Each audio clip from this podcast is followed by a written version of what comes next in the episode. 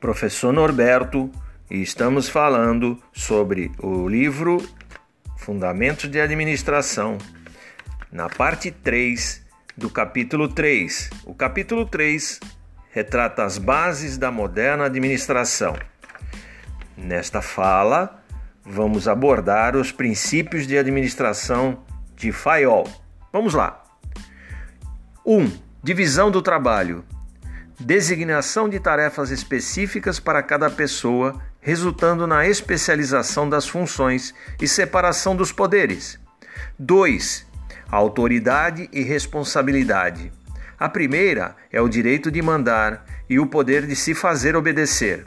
A segunda, a sanção, recompensa ou penalidade, que acompanha o exercício do poder. 3. Disciplina, respeito aos acordos estabelecidos entre a empresa e seus agentes, 4. Unidade de comando, de forma que cada pessoa tenha apenas um superior. 5. Unidade de direção, um só chefe e um só programa para um conjunto de operações que visam ao mesmo objetivo. 6. Interesse geral, subordinação do interesse individual ao interesse geral. 7. Remuneração do pessoal, de forma equitativa e com base tanto em fatores internos quanto externos. 8. Centralização. Equilíbrio entre a concentração de poderes de decisão do chefe, sua capacidade de enfrentar suas responsabilidades e sua iniciativa e a iniciativa dos subordinados. 9. Cadeia escalar, linha de comando. Hierarquia, a série de chefes do primeiro ao último escalão, dando-se aos subordinados de chefes diferentes a autonomia para estabelecer relações diretas a ponte de Faiol. 10. Ordem. Um lugar para cada pessoa e cada pessoa em seu lugar. 11. Equidade. Tratamento das pessoas com benevolência e justiça, não excluindo a energia e o rigor quando necessários. 12. Estabilidade do pessoal. É a manutenção das equipes como forma de promover seu desenvolvimento. 13. Iniciativa faz aumentar o zelo e a atividade dos agentes. E 14. Espírito de equipe.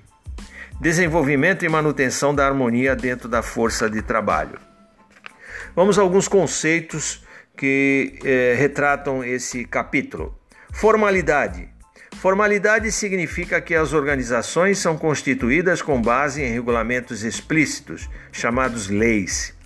Impessoalidade significa que, numa burocracia, nenhuma pessoa é empregada ou vassalo de outra.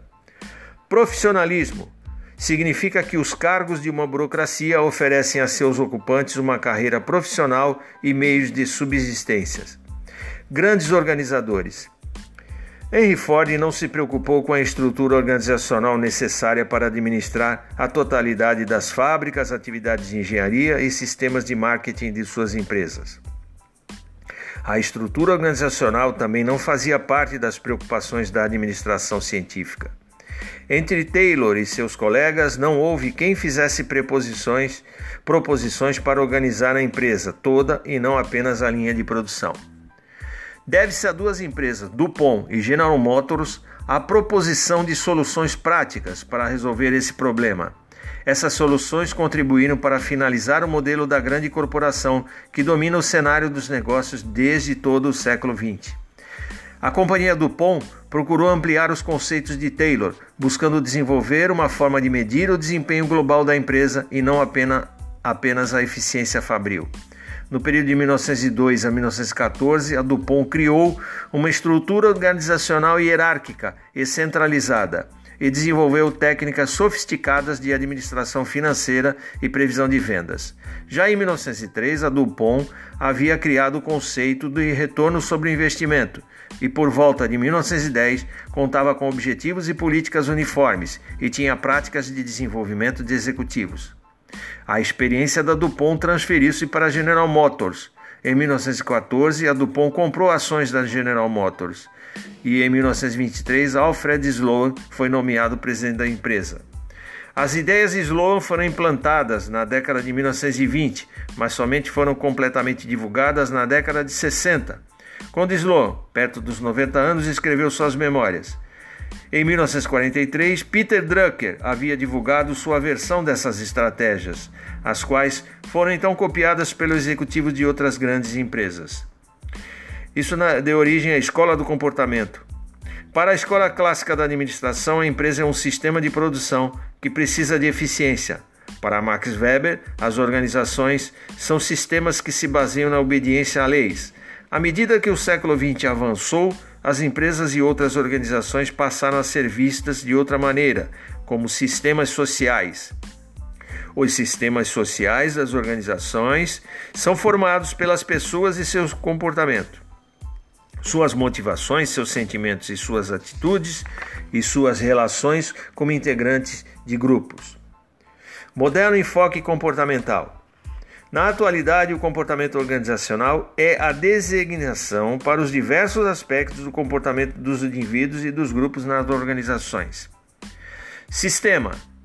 Sistema é todo complexo, é um todo complexo organizado, é um conjunto de partes ou elementos que formam um todo unitário ou complexo. Um conjunto de partes que interagem e funcionam como um todo é um sistema. Qualquer entendimento da ideia de sistema compreende um conjunto de entidades chamadas partes, elementos ou componentes, alguma espécie de relação e interação das partes e a visão de uma entidade nova e distinta, criada por essa relação em um nível sistema de análise. Processo. Todo sistema é dinâmico e tem processos que interligam os componentes e transformam os elementos de entradas em resultados. O que define a natureza do sistema é o processo. Saídas. As saídas, outputs, são os resultados do sistema, os objetivos que o sistema pretende atingir ou efetivamente atinge. Para uma empresa considerada como sistema, as saídas compreendem os produtos e serviços para os clientes ou usuários, os salários e impostos que paga, o lucro de seus acionistas, o aumento das, das qualificações de sua mão de obra e outros efeitos de sua ação, como a poluição que provoca o nível de renda da cidade em que se localiza. Feedback, palavra que significa retorno da informação, efeito retroativo ou realimentação. É o que ocorre quando a energia a informação à saída de um sistema a ele retorna. Com essas ideias, nós é, finalizamos é, a parte 3 do capítulo 3 do livro de Fundamentos de Administração. Até mais!